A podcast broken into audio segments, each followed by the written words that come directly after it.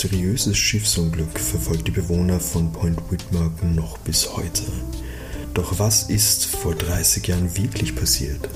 Willkommen bei Soko Kinderkrimi.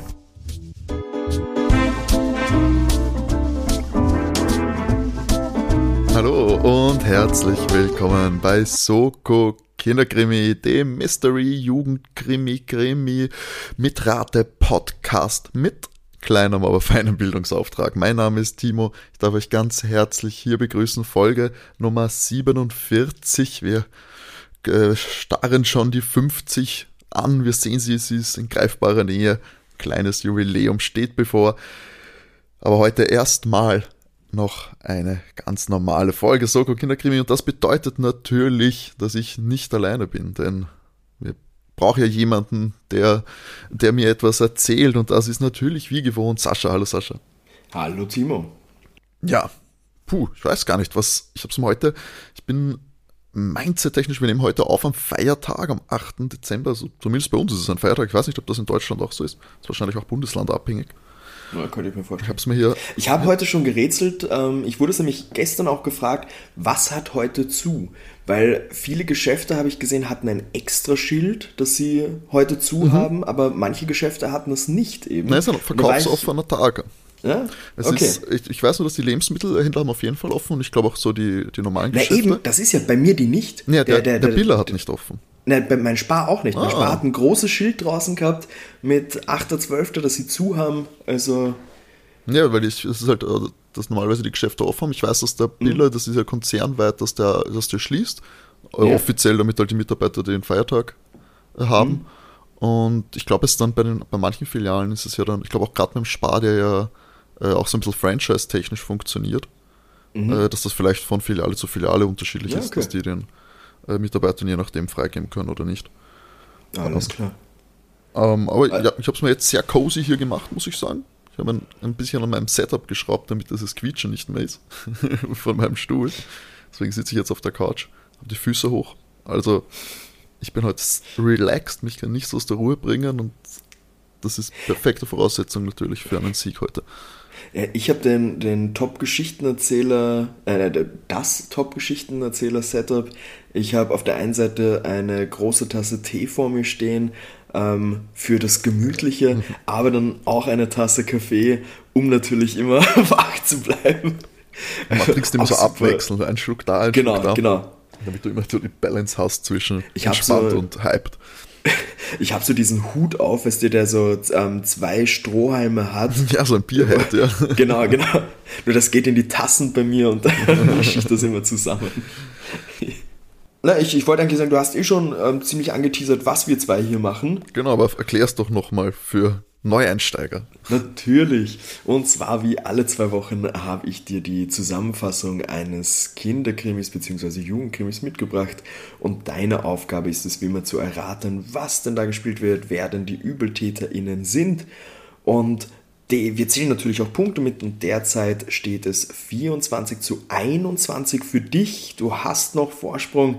Entspannt, entspannt. Ich kann auch heute. Entspannt, genau. bin im Zen-Modus. Ich kann heute, heute kann nichts schief gehen. Selbst wenn ich verliere, ich rege mich nicht auf. Weißt, ich bin ganz ruhig. Also wer heute irgendwelche Ausraster erwartet, in diesem sonst so emotionalen Podcast, der wird enttäuscht werden, denn Es klingt fast, als wäre bei dir schon so die Weihnachtsstimmung so ein bisschen eingekehrt. Ah, guter Punkt, ja, weil Innerliche Ruhe. eigentlich noch gar nicht so wirklich so ein Christmas-Mood, muss ich sagen. Es ist auch, ja, Ey, ich muss gestehen, bei mir kommt die meistens am 24., wenn wir zusammensitzen. das stimmt, ja. Da, weil davor ist eher, eher actionreich bei mir auch in der Arbeit.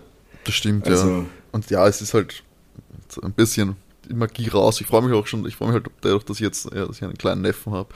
Äh, ist Ja. Weihnachten, die Bescherung und so nochmal wieder ein bisschen, ein bisschen besonderer. Das ist dann Mhm. doch, das hat, schon- hat schon was. Das, das sagen immer alle und ich bin mir auch nicht sicher, wie das wirklich ist, wenn man so sagt, ja, wenn so kleine Kinder im Umfeld sind, Ja. dann ist das wieder, äh, wieder mehr und ich muss auch sagen, Mhm. also wenn wir dann am 24. dort sind, äh, beim Neffen, dann ist das schon, schon sehr schön, wenn sich das wenn Ja. die, die Kinder freuen. Jetzt ist auch in einem Alter, wo er sich schon, wo, wo, wo er es versteht. also, wo er sich wirklich drauf freut. So mit eins und ja, mit zwei auch schon. Da es auch schon, glaube ich, das Ja, Konzept ja. verstanden. Aber es war so das erste Richtige. Ja, es ist schon ganz cute. Es, ist, es stimmt eben, wie du sagst, es stimmt schon so dieses ähm, Weihnachten ist was Cooles, so wenn man, wenn man selbst ein Kind ist oder dann, wenn man irgendwie doch ähm, Kinder irgendwie um sich runter mhm. hat, hat schon ein bisschen was ähm, Aufregenderes, als wenn es eine reine Erwachsenenrunde ist, sage ich jetzt mal. Hast du ein, ein, ein Weihnachts- eine Weihnachtsfolge in Planung? Gibt es ein, ein, ein Weihnachts-, eine Weihnachtsversion von die drei äh, Fragezeichen? The theoretisch, ähm, die drei Fragezeichen haben einen Adventkalender. Also theoretisch könnten wir. Also, ob da was drinnen ist, meinst du, für uns? Nein, nein, es ist, es ist bei den drei Fragezeichen nicht jetzt den Adventkalender, den physischen, sondern wirklich, es gibt ein Hörspiel. So. Ähm, Adventkalender, wo du theoretisch jeden Tag einen Track hören kannst. Ah, ähm, okay. Und, und das ergibt dann logischerweise am Ende eine, eine, volle Story. Ah, naja, irgendwie, weil die, für die nächste Folge könnten wir uns sowas überlegen eigentlich. Das, das ja. kommt dann so schon um. Oh, das ist schon vorbei. Mist. das hätten wir heute machen müssen. Vergesst es, Leute. Da ist ja dann schon vorbei. Naja, egal. kommt, kommt in der heutigen Folge Weihnachtsstimmung auf, Sascha? Ich habe leider schon wieder komplett vergessen, welche Nein, Folge. absolut nicht. Aber man muss auch sagen, wir haben tatsächlich eine recht lange Wunschfolgenliste. Hm. Ähm, ja, dann arbeiten wir dir. Die, die, das, ist, das ist tatsächlich wirklich, also aktuell auch an die anderen HörerInnen da draußen, die sich bereits Folgen wünschen. Unsere Liste ist tatsächlich ähm, länger geworden und daher arbeiten wir die jetzt gerade mal durch, damit alle ihre, ihre Wünsche erfüllt bekommen. Wir können, ich, ich überlege gerade, gibt es eine Silvesterfolge? Das ist gerade so mein Gedanke, weil das wird sich noch ausgehen. Ähm, oder zumindest eine Folge mit Feuerwerk, das wäre auch schon thematisch passend. Aber ja, nee, machen wir, ist schon klar, machen wir die Dings. Ja, natürlich. Ähm, die Wunschfolgen, das macht na ja sehr viel Spaß, wenn sich die Leute schon so toll engagieren bei uns, dann können sie auch, äh, dann bekommen sie auch ihre Weihnachtswünsche da erfüllt bei uns.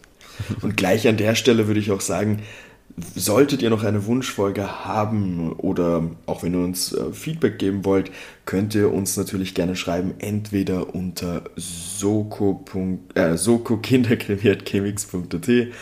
oder ihr findet uns auch auf Instagram unter soko-kinderkrimi. Da gerne folgen, kommentieren, Nachrichten schreiben und Folgen wünschen. Genau, also macht es eh schon super fleißig und das freut uns wirklich immer, immer sehr, sehr, wenn da Feedback kommt und äh, wenn ihr uns schreibt, auch wenn es äh, kurze, längere Nachrichten oder wenn es euch was wünscht, diese äh, Beteiligung ist wirklich sehr, sehr, sehr, sehr toll. Das habe ich dir, glaube ich, gar nicht weitergeschickt, weil da, wir haben, wie die Spotify-Rap-Dinger ähm, waren, mhm ähm, haben mir einige Leute Screenshots geschickt, wo, wo wir wirklich auf, auf Platz 1 bei ihnen unter uh, den Podcasts waren. Ähm, bei einer Liste waren wir auf Platz 2, aber wo ich meinte, die, unsere, unsere Konkurrenz, die da dabei war, fand, ich, fand ich schon ganz cool, dass sie Gute Gesellschaft, ja. ja. da waren wir, ist noch, ist noch Luft nach oben, würde man sagen, aber wenn man Platz 2 ist. Vielleicht nochmal anfangen mit den Folgen. wir starten dann nächstes Jahr, dass wir es zweisprachig fahren und erweitern unseren Markt, Timo. Wow das wäre beeindruckend, ja. Aber so, aber so schlecht, so schlecht synchronisiert, wo man im Hintergrund noch so die deutsche Version hört und dann so in Spanisch drüber, drüber gesappt wurde. Das würde ich schon wieder genial finden, um ehrlich zu sein. Und dann absichtlich mit irgendwelchen Fehlern. Natürlich. Wir machen das selber also, über den Google Translator und lesen das vor. Ich habe gedacht, wir nehmen irgendwelche Leute, die wir kennen, die die Sprache sprechen, aber. Ich habe gerade das Bild, wie wir einfach so einen kompletten Text in Google Translate reinhauen und dann so richtig mit richtig mieser Aussprache da sitzen. Weil wir lassen es zuerst über so ein Programm transkribieren, wo natürlich auch schon die Fehler drinnen sind. Ja. Und dann haben wir es nochmal in Google Translate. Ah, das, das machen wir dann zur hundertsten Folge einfach voll, voll für den Spaß. Oh Gott. So Na gut. So gut Child Crime. Los geht's. Los geht's. Also, ähm, wie schon angekündigt, haben wir heute auch wieder eine Wunschfolge. Und zwar kehren wir zurück in das Universum von Point Whitmark. Und da hatten wir schon die allerletzte Hörspielfolge und deswegen wurde sich da gedacht, hey, dann könnte man doch die allererste Folge auch machen. Und deshalb machen wir die allererste Point Whitmark Folge, die 2001 erschienen ist, mit dem gruseligen Titel Die Bucht der 22 Schreie. Äh, sehr spezifisch, 22 Schreie. Wirst logischerweise relativ schnell erfahren, wieso? Mm, Klingt 22 Schreie, hm, vielleicht eine Schulklasse. 22 ist so eine Anzahl an Schülern, würde ich sagen. Oder zwei Fußballmannschaften. Also da, da hast du das kleine Klassengrößen dann. Point Whitmore wird nicht so viele, der Ort wird nicht so viele Einwohner haben. Mm, um dich nochmal daran zu erinnern, die Hauptcharaktere der Reihe, die unsere, unsere drei Detektive sozusagen, wenn man so will, sind einmal Jay Lawrence, äh, Derek Ashby und Tom Cole. Und da zusammengefasst, wie du dich vielleicht noch erinnern kannst, betreiben ja einen Radiosender, sind aber auch detektivisch ja ganz gut unterwegs. Schön Um gesagt. es, um es kurz zusammenzufassen. Man muss ja gut recherchieren für die Reportagen beim Radio. Ich hätte gesagt, wir starten direkt mit einer doch recht spannenden Folge. Ich nehme an, einen Stift hast du schon bereit. Oder nein, Laptop hast du gesagt, Ja, du jetzt, wo du auf der Couch bist. Genau. Ähm, ja, dann starten wir. Wir haben nämlich auch bei der Folge so einen direkten Start am Anfang. Man hört Wellen ähm, rauschen, der Wind pfeift und erfahren, es, wir befinden uns auf einem Schiff mit dem Namen SS Albacore, die auf hoher See unterwegs ist. Der, es, es gibt zwischen den Funker und den Kapitän gibt es ein großes Hin und Her. Der Kapitän meint, nein, also auch wenn das gerade vom Hafenmeister, den Mr. Franklin, äh, gesagt wurde, dass es eine Vorsch äh, Vorschrift ist, dass ein Lotse benutzt werden soll bei so schlechtem Wetter, der, das braucht er nicht, der ist sehr erfahren. Ähm, sie achten einfach auf den Leuchtturm und nach dem fahren sie. Also er kennt sich aus hier in der Gegend, sie fahren nach dem Leuchtturm und fahren da weiter und da wird, äh, wird ein Piepsen im Hintergrund immer lauter und man hört, äh, das Sonar meldet Grund, eine Panik bricht aus, Befehle werden hin und her geschrien. Die Musik wird dann immer lauter und man hört dann ein, ein Krachen und dann ertönt das Intro eigentlich erst zu Point Whitmark. Und der Erzähler teilt uns mit, Schulferien haben gerade begonnen. Es ist ein lauer Frühsommerabend, richtig angenehm. Und das Gelände der Highschool ist verlassen. Es dämmert bereits und das einzige Licht, das dort ist, ist kommt von der Bibliothek der Schule. Und in der Bibliothek sitzen Jay Lawrence, Derek Ashby und Tom Cole, weil sie dort ihr abendliches Programm von ihrem Radiosender starten. Sie stellen sich da gerade vor, praktisch im Radiosender, dass ähm, eben ihr Programm jetzt losgeht und sagen auch, dass es noch drei Tage sind bis zur Bürgermeisterwahl. Aber das heutige Thema ist der Untergang der SS Albacore, die am 25. Juni vor über 30 Jahren stattgefunden hat. Ah, das wollte ich schon fragen, wann das war. Die SS, Alba? Alba? SS Albacore. Was, was heißt eigentlich SS? Mhm. Kontext. Super Schiff. Das ist ein super Schiff. Also MS ist ja Motorship, glaube ich. Und Ich, SS. ich muss gestehen. Ah, das kann man ja schnell herausfinden. schau mal, ich habe jetzt auch gerade Steamship. Ah, Steamship. Okay, na schau. Ähm, so. Genau, die SS Albacore war ein Frachter, hat äh, großteils Lebensmittel gehabt und die Besatzung, bestehend aus 22 Mann, ist bei diesem Unglück äh, umgekommen. Das Schiff ist extrem schnell gesunken. Die Rettungsboote des Frachters hatten praktisch keine Chance, irgendwie überhaupt mal zu See gelassen zu werden, weil es einfach viel zu schnell gegangen ist, das Ganze. Und wenn man sich das alles anschaut, ist es ziemlich mysteriös und es bleibt so die Frage offen, war der Untergang nur zufällig oder steckt mehr dahinter?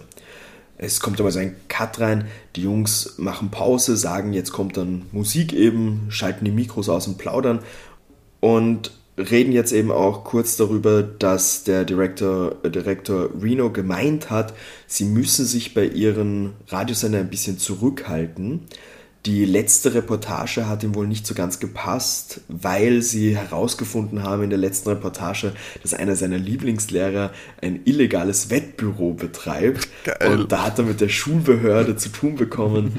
Und er hat so angekündigt, er könnte sich vorstellen, dass der Senderaum nach den Ferien nicht mehr von ihnen genutzt werden kann.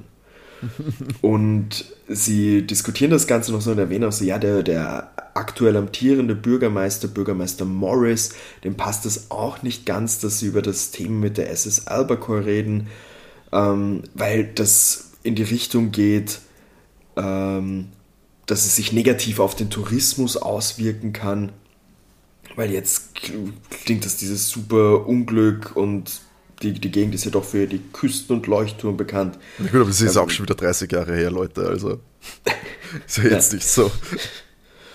Und logischerweise, das glauben halt auch die Jungs, wenn sie jetzt äh, mit negativen Themen kommen, überschattet das dann die Bürgermeisterwahl, die am 25. Juni dann stattfindet. Und als sie das besprechen, kracht auf einmal ein Stein durch das Fenster und um diesen Stein ist ein Zettel gewickelt, wo Derek Ashbys Name draufsteht und die Adresse. Der ist mal baff und sie schauen sich den Zettel genau an und dann steht noch drauf, nicht oder euch tiefen zerren Seelen. Bitte nochmals, Sascha, das muss ich mir aufschreiben. nicht? Nicht oder euch tiefen zerren Seelen. Tiefen zerren Seelen. Okay. Keine Ahnung, was das bedeuten könnte.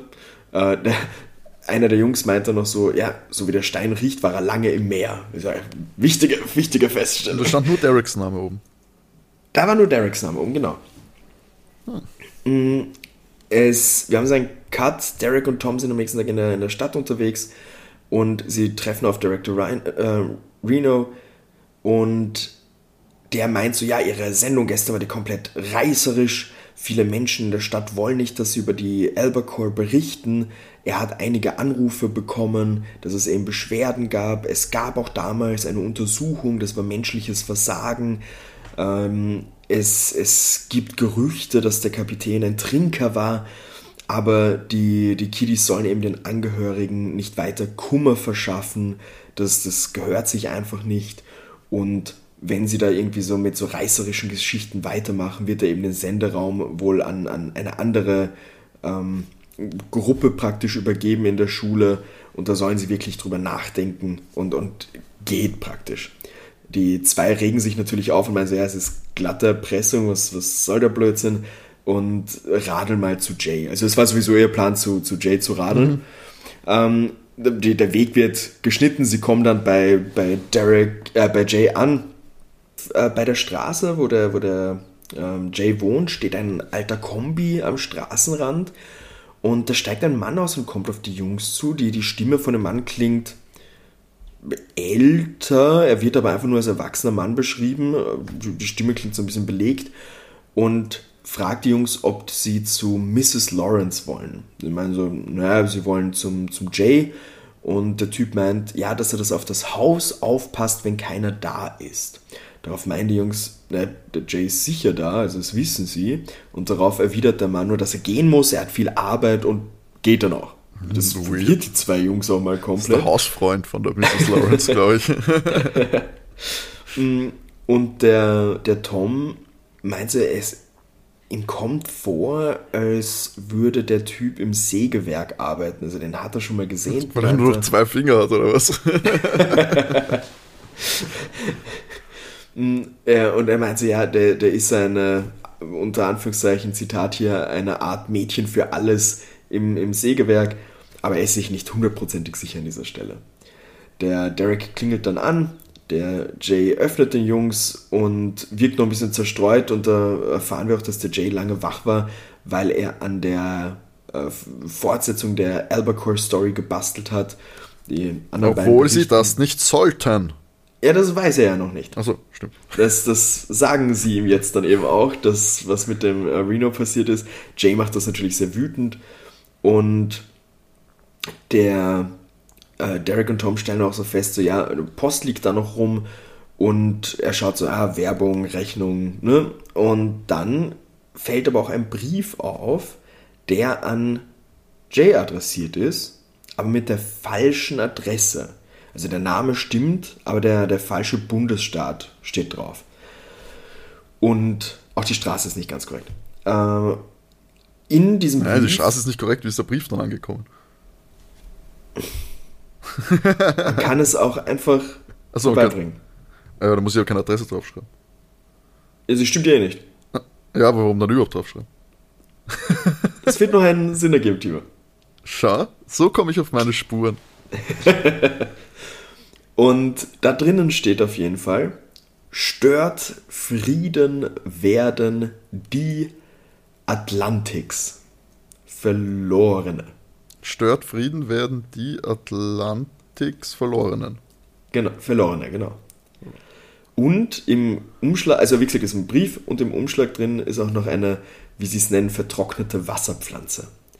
Ich finde das super äh, gruselig und der, der, der Tom spricht dann den Jay aber auch auf diesen Typen an, den findet das schon ziemlich merkwürdig, logischerweise. Mhm. Äh, aber der Jay wechselte relativ abrupt eigentlich das Thema, dass sie, sie haben nämlich einen Termin bei Vater Callahan, der arbeitet eben da in der Kirche und er ist der festen Überzeugung, dass in den Kirchenbüchern bestimmt was über die Nacht mit der Albacore steht, weil der Vorgänger von Vater Callahan hat auch die Totenmesse für die 22 Ertrunkenen gelesen. Also gibt es da bestimmt eine Information. Also auf dort zur Kirche hin. Also es ist, haben Sie ihm jetzt gesagt, also Sie haben ihm jetzt gesagt, dass, er, dass Sie das eigentlich nicht mehr verfolgen sollten? Was meinst du? Ne, die Albacore-Geschichte. Ja, ja, das haben sie äh, erzählt. Ist aber, aber komplett ist egal. Ihm, relativ egal. Er ist wütend, weil ähm, das sehen die Jungs ja relativ ähnlich. Also praktisch Reno erpresst sie damit irgendwas. Das geht ja auch in die Richtung Pressefreiheit einschränken und Co. Finden sie nicht in Ordnung. Also Sie ist ihnen relativ wurscht. Sie sind genau. richtige Kämpfer. Hey, bitte, darfst nicht vergessen, der, der Derek arbeitet, äh, arbeitet, der Derek spielt in einer Punkband, also... Stimmt, Entschuldigung, Anti-Establishment natürlich. Ja. Genau, wir haben einen Cut. Sie kommen eben bei der Kirche an, bei Vater Callahan. Der führt sie natürlich gerne zu den Büchern des Kirchenarchivs und sagt so, ja, das Archiv geht bis ins Jahr 1781 zurück. Der Pfarrer ratet aber auch so ein bisschen zur Vorsicht, weil wenn das stimmt, was sie behaupten, dass da eben irgendwas nicht mit rechten Dingen zugegangen ist, dann würde das ja bedeuten, dass dieses Unglück in die Richtung Mord geht. Also wenn das irgendwie absichtlich gemacht wurde, dann würde ja das bedeuten, dass da 22 Personen umgebracht worden sind. Ich glaube, der Direktor steckt dahinter. Und sie finden auf jeden Fall in den Kirchenbüchern eine Abschrift der Rede von Vater McGuffin, das ist der Vorgänger mhm. vom äh, Vater, McCall äh, Vater Callahan gewesen, ähm, wo alle 22 Namen der Opfer vorkommen. Es gibt die Information auch noch drinnen, dass praktisch so die, die See verschlingt auf ihre Opfer. Ähm, und der Vater Kellen sagt bei dem Zitat auch so dazu, ja, deshalb wird es auch das nasse Grab genannt. Es wurden bei den, äh, es wurden dann Taucher eben runtergeschickt, die sich das Wrack eben anschauen und Co. Äh, es wurden eben nicht alle 22 Personen gefunden. Der Kapitän jedoch wurde auf der Brücke gefunden und es wurden nicht alle der, gefunden. Es wurden nicht alle mhm. gefunden, genau. Äh, Kapitän wurde aber auf jeden Fall gefunden. Er war auf der Brücke. Sie notieren sich alle Namen, die ihm vorkommen, also alle 22 Namen, bedanken sich beim, beim Vater Callahan und gehen eben. Und als sie gehen, also der, der Vater begleitet sie noch mit raus, meint er so, oh, eigenartig im Briefkasten hier ist ein kleines Päckchen drinnen mit dem falschen Staat, die an Tom adressiert ist. Ha, das hat man sich ja denken können, dass der auch noch ein. Der falsche Staat, also genau, wir sind in Amerika, gell? Ja, genau. Die Tom nimmt das und sie sagt, ja, macht das später auf und sie gehen dann weiter. Sie schauen sich natürlich dann jetzt auch, wie sie weg sind, an, was da drin ist und schauen, es stehen praktisch mit den drei Zetteln da, also die, die alle bekommen haben. und stellen fest, die Staaten, die draufstehen, sind Maine, Massachusetts und New Hampshire. Maine. Rätseln dann, rätseln dann so ein bisschen rum und dann meint Jane so, hey, was ist, wenn uns das die Reihenfolge der Wörter angibt? Weil die Staaten kann man super von Norden nach Süden ordnen. Also Point Whitmark ist anscheinend selbst in New Hampshire und Maine wäre der nördlichste Staat. Dann wäre eben New Hampshire, wo Point Whitmark ist und dann Massachusetts. Also gehen Sie jetzt die Texte praktisch, die da drin vorgekommen, also die Wörter, die da drin vorgekommen sind, so einzeln durch. Ähm, jeder liest immer praktisch ein Wort vor und dann kommt folgende Botschaft raus dabei. Oh, hätte man die anderen gar nicht aufschreiben müssen. Nein, ehrlich, damit, wenn du schon dabei bist.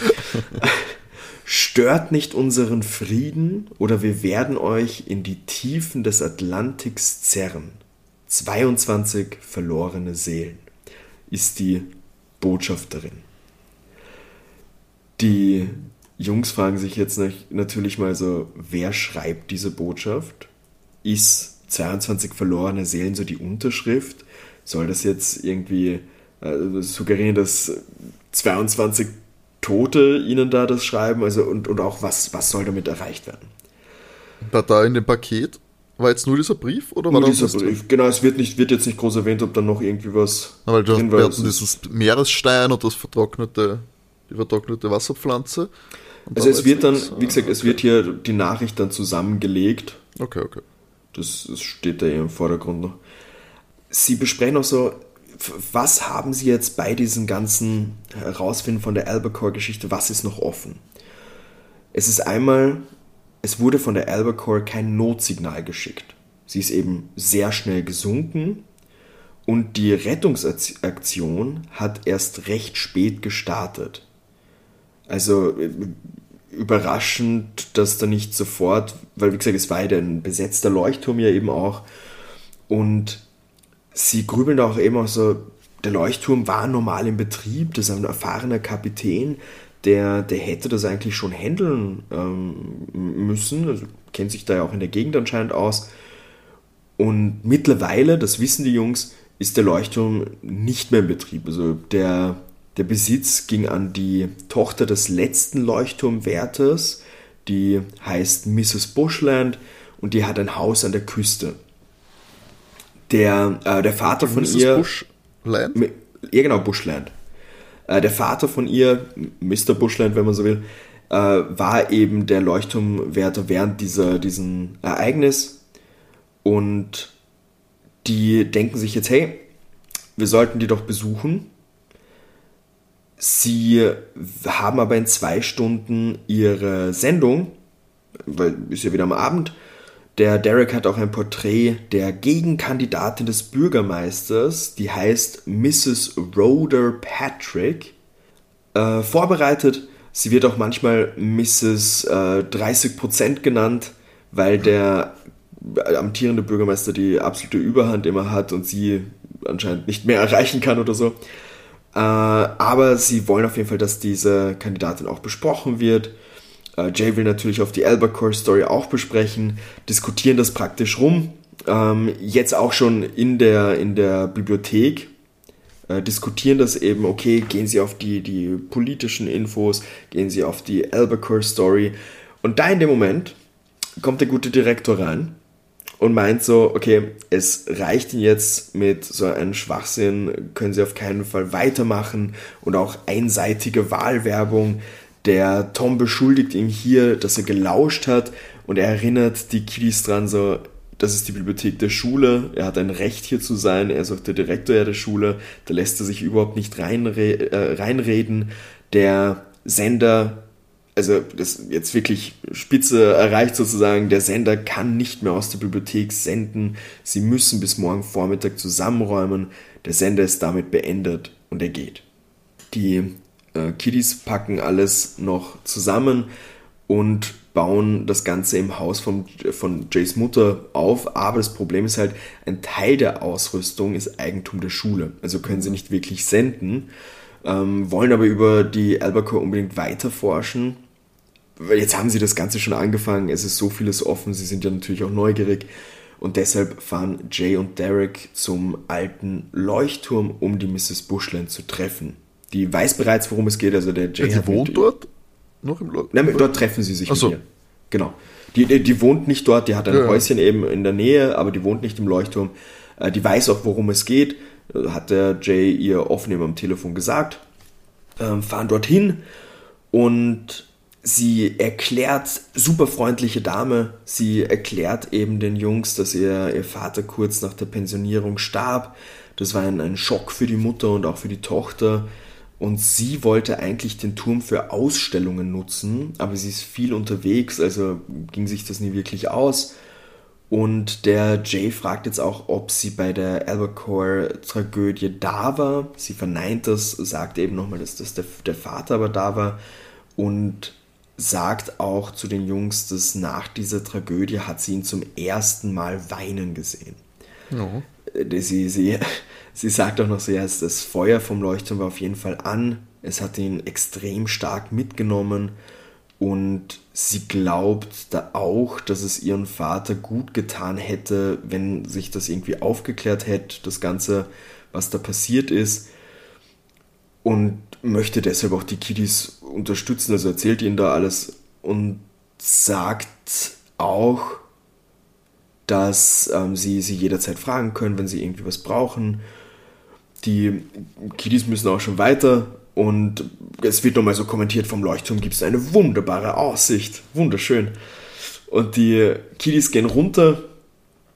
Äh, sie, sie dürfte noch zurückbleiben anscheinend, also die gehen da alleine runter und wie sie unten ankommen, rätseln die beiden so, was wohl ein Leuchtturmwärter wohl verdient hat, weil aus diesem ganzen Gespräch ist rausgekommen, dass er mit seinem Verdienst der Tochter erstens mal ein teures Kunststudium finanzieren konnte in den USA. Wow. Und die Mutter, das hat die Tochter eben auch erzählt, hat sich nach seinem Tod äh, schön nach Florida absetzen können. Deshalb hat doch nicht die Mutter die, den Leuchtturm übernommen, sondern eben die Tochter mit dem Gedanken eben für diese Ausstellungen. Und da klingt schon, als hätte er äh, viel Geld gemacht. Ist das also, üblich für einen Leuchtturmwärter? Oder? Laut Google verdient ein Leuchtturmwärter in den USA bis zu 100.000 Dollar im Jahr. Auch vor 30 Jahren? Ich weiß nicht, inflationsbereinigt nicht, aber es ist, glaube ich, auch ein spezieller Leuchtturm, das in San Francisco. Okay. Der Spiegel hat einen eigenen Artikel darüber, also weiß ich nicht, ob das so vergleichbar ist. Ah ja, Jungs rätseln auf jeden Fall, ob da irgendwas mhm. nicht stimmt bei der ganzen Sache. Wir haben einen kurzen Cut, wir sind aber dann am, am Heimweg noch sozusagen. Die zwei radeln zurück in die Stadt, der Küstenstraße entlang. Und es wird beschrieben, dass es auf jeden Fall unglaublich warm ist. Die Sonne knallt dahin auf die steilen Klippen. Und es kommt ein Auto angefahren, das sie fast am, am Fahrrad erwischt. Die Jungs regen sich auch so drüber auf. Auf einmal bleibt das Auto stehen, dreht um und gibt Vollgas und versucht die zwei Jungs wieder zu erwischen.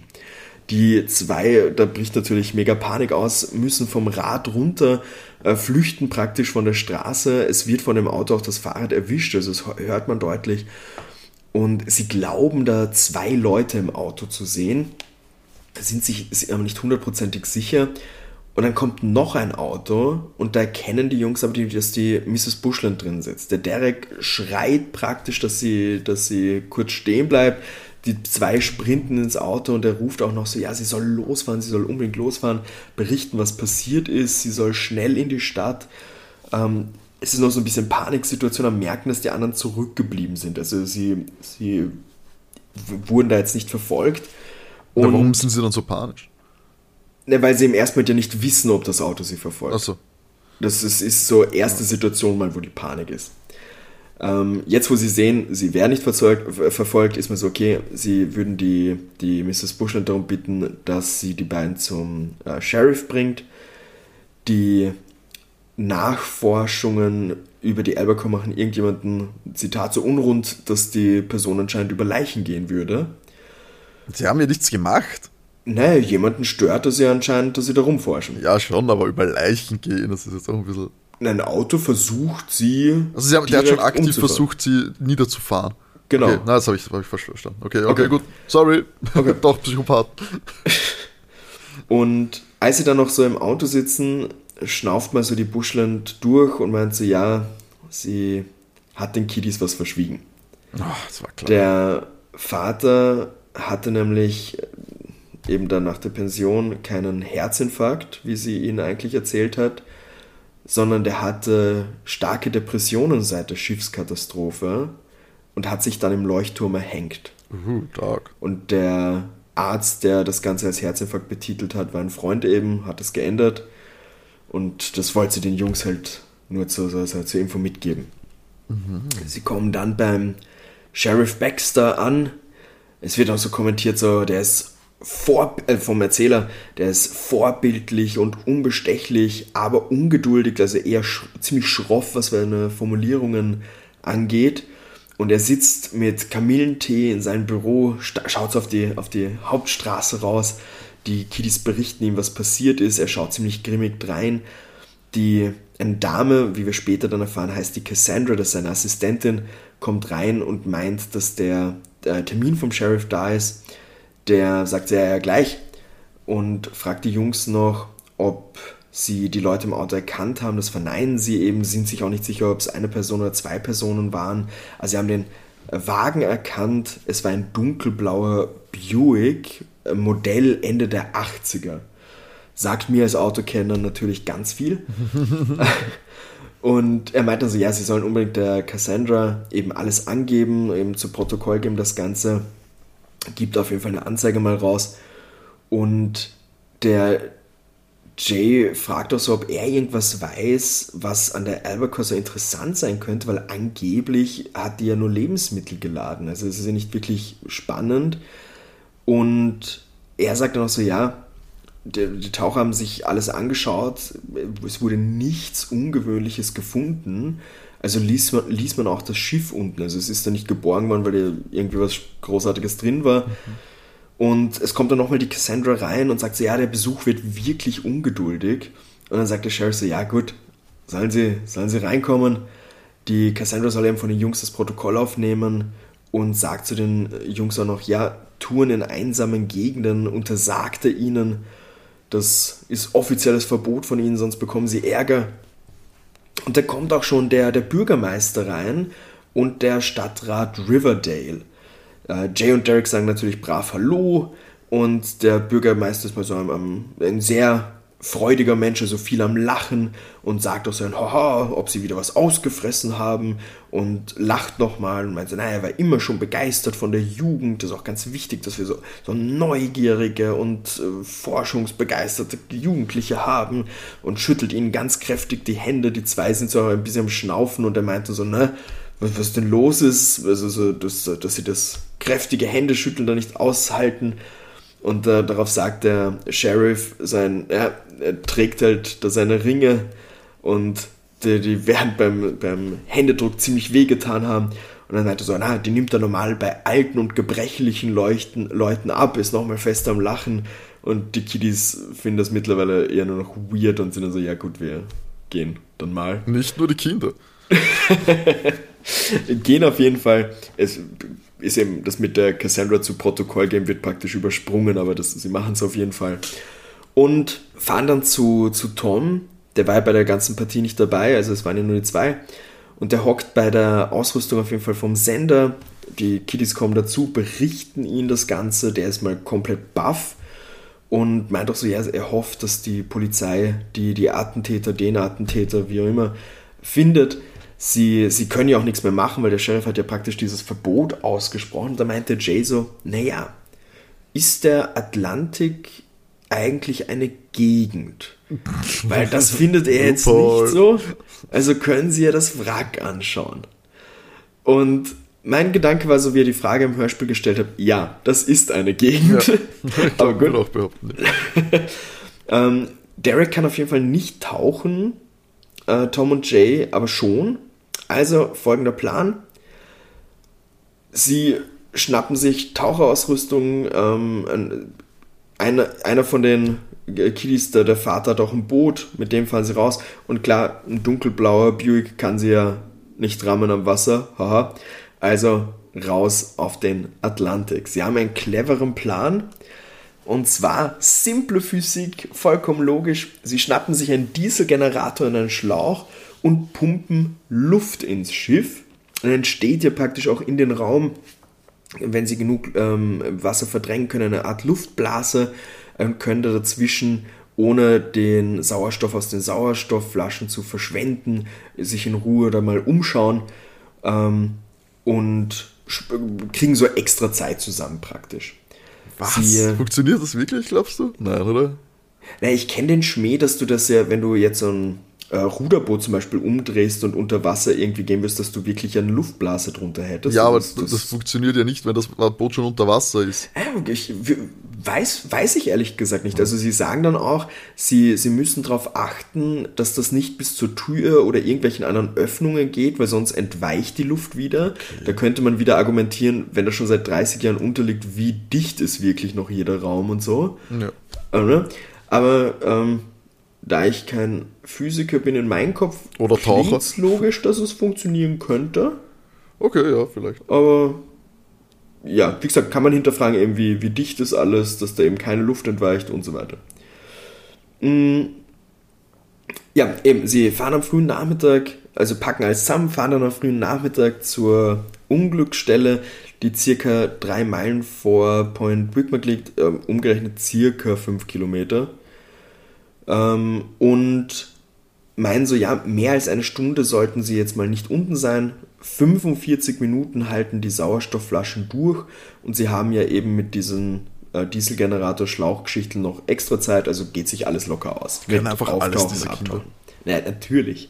Sonst wird man ja nicht äh, Re Reporter slash Jugenddetektiv. äh, sie machen sich aus, sie tauchen runter und dann wird viermal am Schlauch da gezogen, dann wird der Generator angeschalten vom, vom Derek der eben ja oben bleibt. Und wenn sie nochmal viermal dran ziehen, ist genug, dann soll er wieder abgedreht werden. Tom und Jay gehen eben ins Wasser, tauchen ab, es wird beschrieben, es ist dann sehr dunkel unten, sie müssen die Taschenlampen verwenden. Und im Rumpf des Schiffes ist ein Loch, das Ganze wird beschrieben, als wäre es teilweise versunken und sie steigen eben durch sein Fenster in das Innere der Brücke. Der ähm, Derek, also er schneidet jetzt manchmal so hin und her. Ähm, Derek eben über Wasser, es wird viermal am Schlauch gezogen, also startet er den Generator und dann, ha, es wird hier wieder viermal dran gezogen, also stoppt er den Generator und unter Wasser, Kiddies sind voll happy, es hat funktioniert, sie wollen sich mal umschauen in, der, auf der Brücke, Laderaum. Die Kiddies haben kurz eine Panik, wie sie da weitergehen irgendwie, also so von der Brücke so ein Stück weg. Ähm, sie glauben, da, da war ein Schatten, aber ein menschlicher Schatten, also nicht irgendwie ein, ein, ein Fisch oder so, ganz eigenartig. Und sie schauen sich um und auf einmal Panik. Der Luftschlauch zum Generator ist weg und der, der Jay ist sich aber ganz sicher, dass er ihn festgebunden hat. Und auf einmal schließt sich die Türe von dem Raum, wo sie eben gerade reingegangen sind. Ähm, und da ist aber eben kein Loch nach draußen in diesem, in diesem Raum, wo sie jetzt sind. Die Türe wäre die einzige Möglichkeit rauszukommen und die ist irgendwie verschlossen worden. Sie kommen da nicht durch. Also, oh no, anscheinend irgendeine lustige Falle. Sie haben jetzt zwar diese Luftblase, aber da der Sauerstoff drin hält ja auch nicht für ewig. Also bricht da gerade so ein bisschen Panik aus. Da haben wir aber auch einen Cut zu Derek, der am Boot ist. Und auch da geht ziemlich was rund Nämlich ist ein lustiges Boot aufgetaucht, das versucht Derek zum Kentern zu bringen. Ein dunkelblaues Ende der 80er. der, der, das, war, das war ein Amphibienauto, das wussten sie nicht. das wäre noch richtig großartig. Ähm, Derek schafft es nicht, das Boot zu starten, auf dem sie oben sind. Man hört dann so Wasserspritzgeräusche, also klingt so, als wäre Derek ins Wasser gesprungen, um eben äh, nicht vom anderen Boot erwischt zu werden. Es switcht dann wieder unter Wasser. Unter Wasser versuchen die Jungs die Tür aufzukriegen, schaffen sie aber nicht, sie sind gefangen. Ähm, es, es ist immer so ein Panik hin und her, sie versuchen sich gegenseitig zu beruhigen. Ähm, und der, der Jay hat wirklich so eine äh, halbe Panikattacke, sie sind verloren. Und dann, das finde ich so großartig, kann man, kann man sie, können sie sich relativ schnell beruhigen, weil, oh, der ist ein Schrank. Also, den sollten sie öffnen. Vielleicht kann der Inhalt ihnen ja helfen. Also sind sie gleich so in, okay, lösungsorientierter Modus, Schrank, da hilft uns bestimmt was, gehen dahin, machen den Schrank auf und einmal, oh Schreck, da ist eine Leiche drin. Oh shit, was? Warum? Sie erschrecken sich ziemlich, weil sie einmal dachten so, okay, alles, was die Taucher, Taucherinnen gefunden haben vor 30 Jahren, ist geborgen worden. Und hier so im Schrank, das ist ja kein großes Versteck. Also das war jetzt für die Kinder nicht schwer zu finden, so ein Schrank. Ähm, also, was macht da eine Leiche drin? Ja, wie ist Aber die da jetzt- hingekommen, ja? Ja, und jetzt kommt der weirde Teil. Die Leiche hat einen Taucheranzug an. Oh, snap. Definitiv eine veraltete Ausrüstung. Die Leiche wird beschrieben als völlig verrottet. Ähm, sie rätseln, ob das wohl ein Bergungstaucher ist. Und beim Jay ist jetzt voll der Detektivmodus äh, gekickt, weil der ist komplett ruhig, der denkt gar nicht dran, dass er irgendwie hier sterben könnte, gerade weil sie nicht rauskommen. Dann ist so, okay, sie müssen die Leiche untersuchen. Er sieht doch, die hat eine Kette um den Hals, ähm, erkennt dann ein militärisches Wappen, ein Weißkopfadel, der Blitze umfasst. Und da hängt auch an der Kette ein Siegelring dran vom 107. Infanterieregiment. Und der Name ist von der Person, oder zumindest steht das auf den, den äh, Schild irgendwie drauf, ist äh, Patrick Van Houten. Und Das ist, ist ja verwandt mit Milhouse von Hauten. Genau, das war mein Gedanke, wie ich das gehört habe. Ähm, und dieser Name beruhigt tatsächlich den Tom gerade, weil den hat es vorher nicht ganz getaugt, dass der Jay an der Leiche rumtatscht und so weiter. Also da ist der eher ausgezuckt. Aber eben den Namen zu hören, beruhigt ihn gerade, weil Patrick Van Houten war auf der Namensliste von den Toten in der Kirche. Und er hat sich den Namen halt auch besonders gemerkt, weil der, der aus der Gegend war. Logischerweise eine Besatzung von einem Schiff heißt nicht, dass die alle aus Point Whitmark sind. Ja. Ähm, und jetzt rätseln sie natürlich, warum, und jetzt erfahren wir auch, in welchem Raum sie gerade genau sind, ist er hier im Kartenraum, im Schrank, anscheinend laut diesem Buch ja Teil der Besatzung, aber warum ist er in einem Taucheranzug? Also es ergibt vorne und hinten überhaupt keinen Sinn für die Jungs. Und auf einmal kommen Geräusche von der Tür. Die öffnet sich und die Jungs wollen sich auf was auch immer dahinter ist, sie stürzen, aber das ist ein Mann und man erkennt ihn als, als Hörer, als Hörerin an der, an der Stimme. Und zwar ist das der Mann, der vor Jays Haus gewartet hat. Ah, der Sägewerkmitarbeiter. Genau. Und der meint, sie sollen ihm folgen, er bringt sie, er bringt sie raus. Der, die Jungs sind erstmal ein bisschen skeptisch und er ist halt sein, na, ihr habt keine große Wahl jetzt gerade. Also kommt's, ich, ich helfe euch hier. Sie tauchen tatsächlich auf und oben erwartet sie Derek auf einem Boot, das sie nicht kennen. Das Boot von Toms Vater, das sie eben genutzt haben, schwimmt im Wasser, Kiel nach oben. Das Boot, auf dem Derek ist, ist das Boot von einem Mann. Er meint, sie müssen schnell flüchten und er, er erklärt jetzt, dass, also der Mann erklärt jetzt, dass sein Vater gemeint hat, er muss auf sie aufpassen, geht aber nicht darauf ein, wer dieser Vater ist. Sie richten noch das Boot auf von, von Toms äh, Vater. Ähm, man meint so, sonst gehört das dem Fischen und das wollen wir natürlich nicht. Und es geht ab zurück ans Land.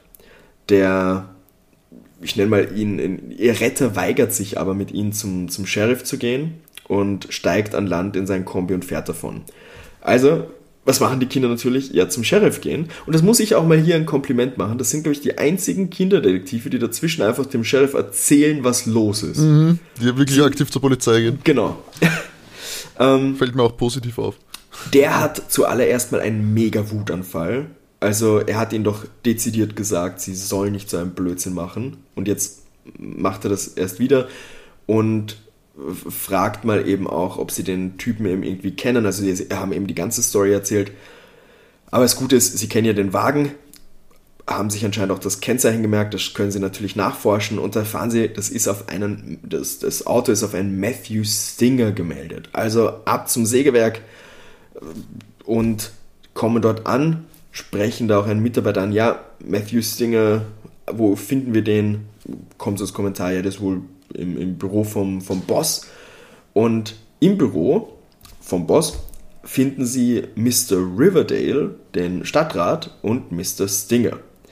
Der ähm, Sheriff fragt den Mr. Stinger mal aus, warum der überhaupt wusste, wo die Kiddies waren. Und der Riverdale nimmt ihn da in Schutz und äh, Mr. Riverdale wird von Mr. Stinger eben als Paar bezeichnet, also als Vater bezeichnet. Und der äh, Mr. Riverdale erklärt, dass die Mutter von ihm beim Verkehrsunglück gestorben ist. Sein Vater ist nicht damit zurechtgekommen.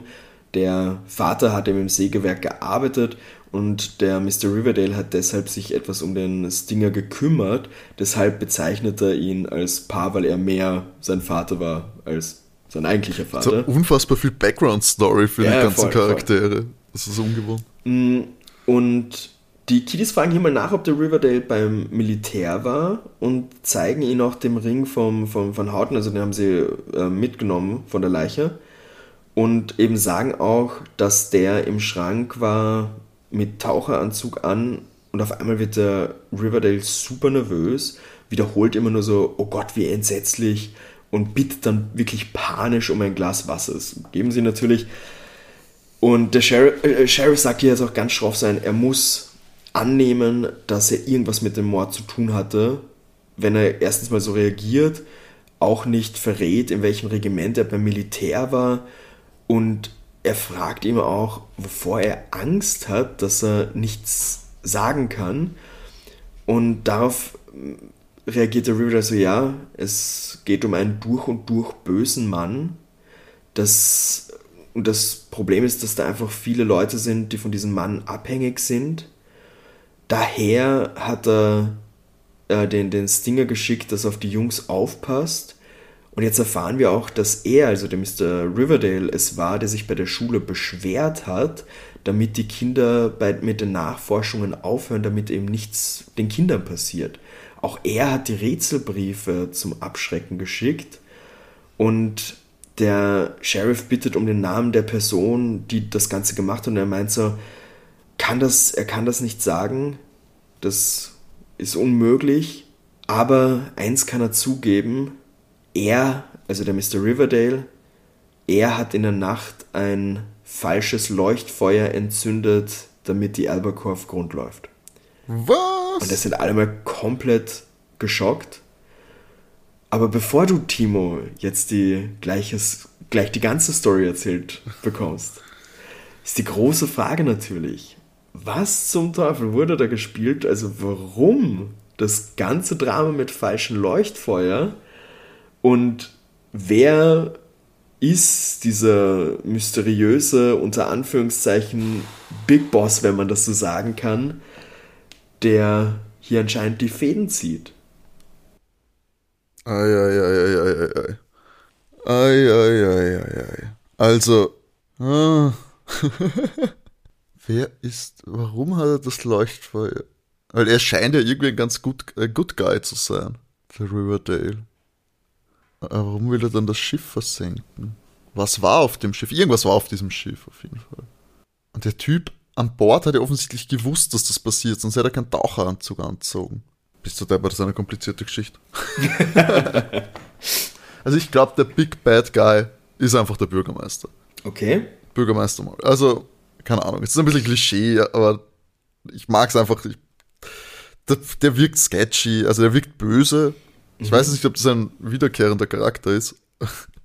Und ist damit äh, ad absurdum für. Aber. Muss ich dir gestehen, ähm, in den Folgen, die wir hatten, ist er nicht drin gewesen. Ich kann dir aber nicht mal die Frage mit Ja oder Nein beantworten, da ich nicht alle Folgen kenne. Okay, also. Achso. Ja, aber ich. Ja. Trotzdem. Trotzdem, ich nehme den Bürgermeister als Big Bad Guy. Mhm. Aber was hat er mit dem ganzen. Warum? Vielleicht war der auch beim Militär? Warum? Oh Gott, ich habe absolut keine Ahnung. Ich gesagt, dass irgendwas Wertvolles auf diesem Schiff war. Entweder was Wertvolles oder was Gefährliches. Aber ich glaube nicht nochmal Waffen. Ich sag, ich rate nicht nochmal Waffen. es muss irgendwas Wertvolles sein, weil ich, aber, ich sag, der Riverdale hat dann nämlich auch dem, dem Leuchtturmwärter Geld geben. Als Entschädigung, hätte ich gesagt. Mhm.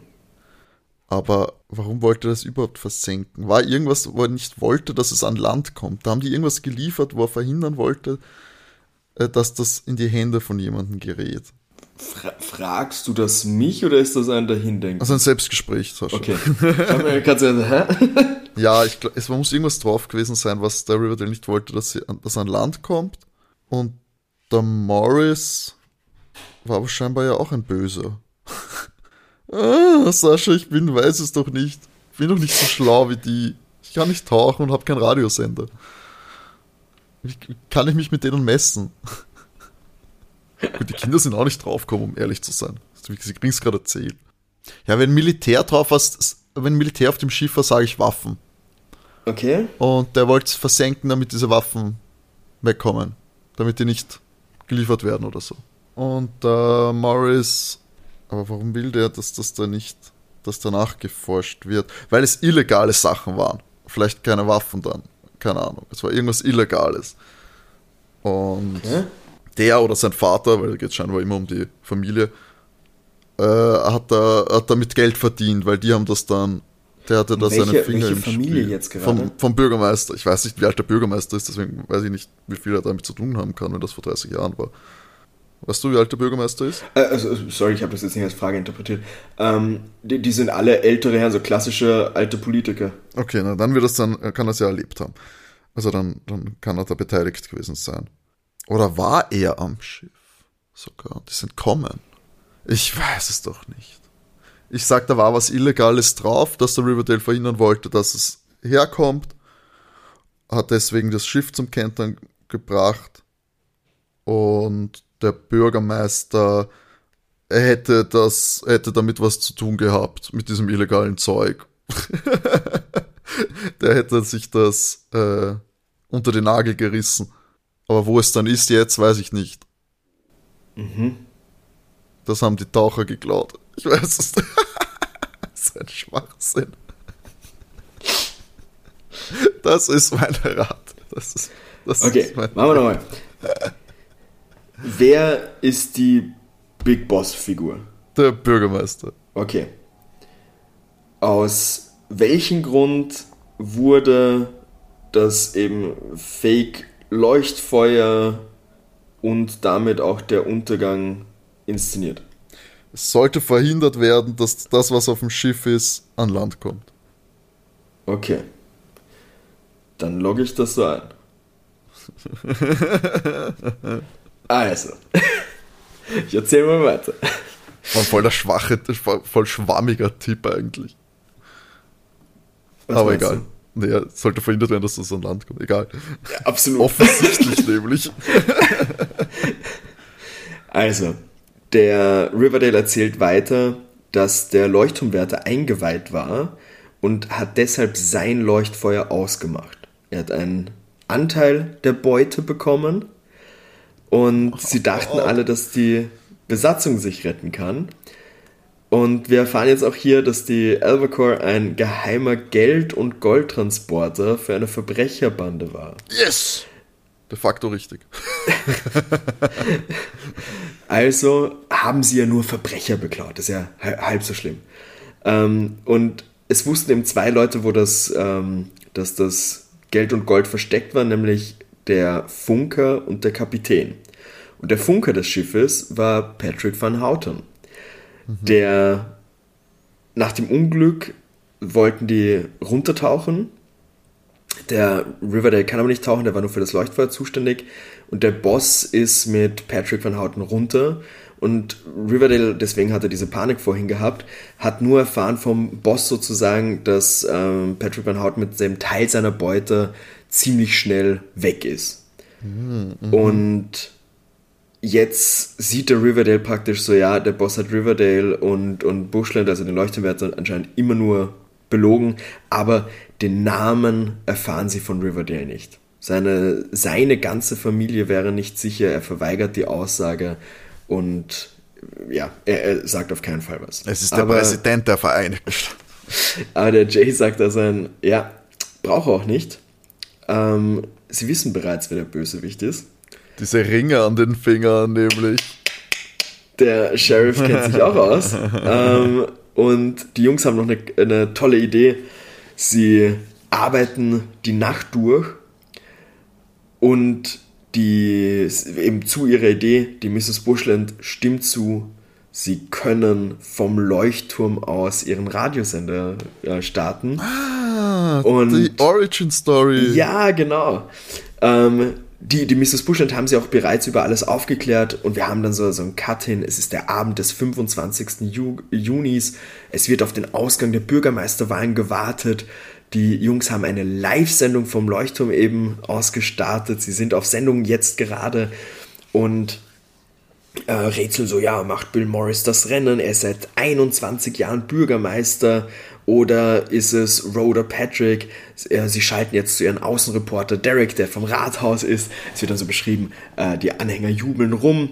Und es kommt dann der Mr. Reno raus, der Leiter der Wahlkonvention, geht auf das Podest und verkündet, der, ähm, der, der Morris hat 63,2% und auf Rhoda Patrick sind äh, 36,8% der, der Stimmen, also wird Bill J. Morris zum Bürgermeister genannt. Blaskapelle statt los, er fängt so eine Rede, ähm, also Bürgermeister Morris fängt zu seiner Rede halten, also oh, das große Volk, bla. Und es wird dann vom Derek so berichtet, so, ah, und da ist auch der, der Sheriff Baxter und gratuliert auch dem Bürgermeister. Die beiden umarmen sich und der Bürgermeister startet somit, ja, dieser Sheriff, der verdient euer Vertrauen.